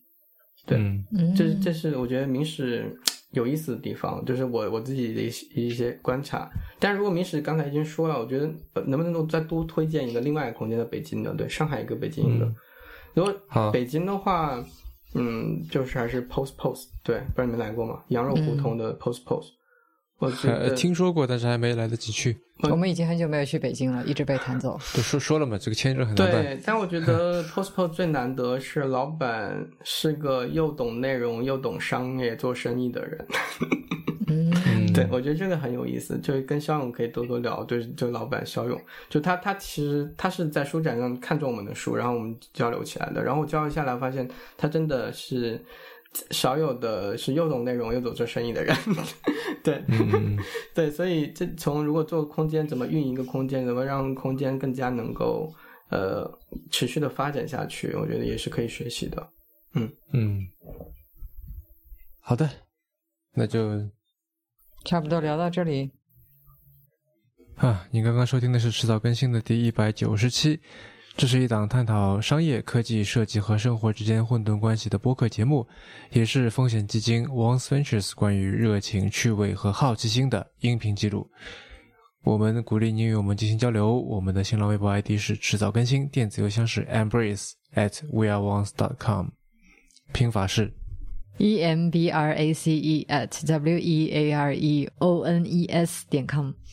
嗯，如果你想访问制造更新的网站，可以在浏览器地址栏输入邮箱的后缀啊，在网页的导航栏中就可以找到我们的网站的链接了。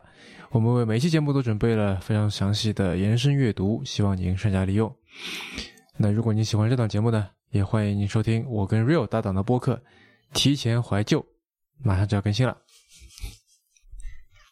你在笑什么？没有，这句话好像已经说过很多次了。你现在有几枚鸽子？马上就要更新了。我们希望通过指导更新，能让熟悉的事物变得新鲜，让新鲜的事物变得熟悉。拜拜，下期见。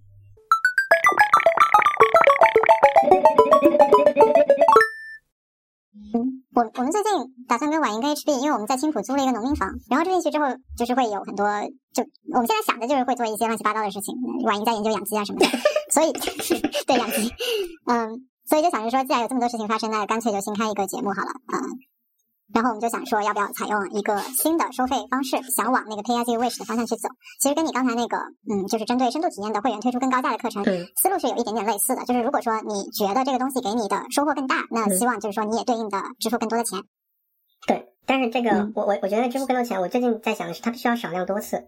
但是你可以设定一个体验，就是比如我觉得那这个 HB 跟满意很擅长了，就设计一套旅行体验，这个可以提供他们。旅行体验，我不知道你们 experience 有啥？对，是争取养鸡，一起养鸡呢？对。说不定呢，对，或者或者给领养一只鸡，对，就像红山动物园一样，领养一只狗，OK，就领养一只牛，对，OK，不是这个，就是我想说的是，呃，少量多次的原因，我我其实还没想清楚，你没看到我们这个咖啡馆有个熊头吗？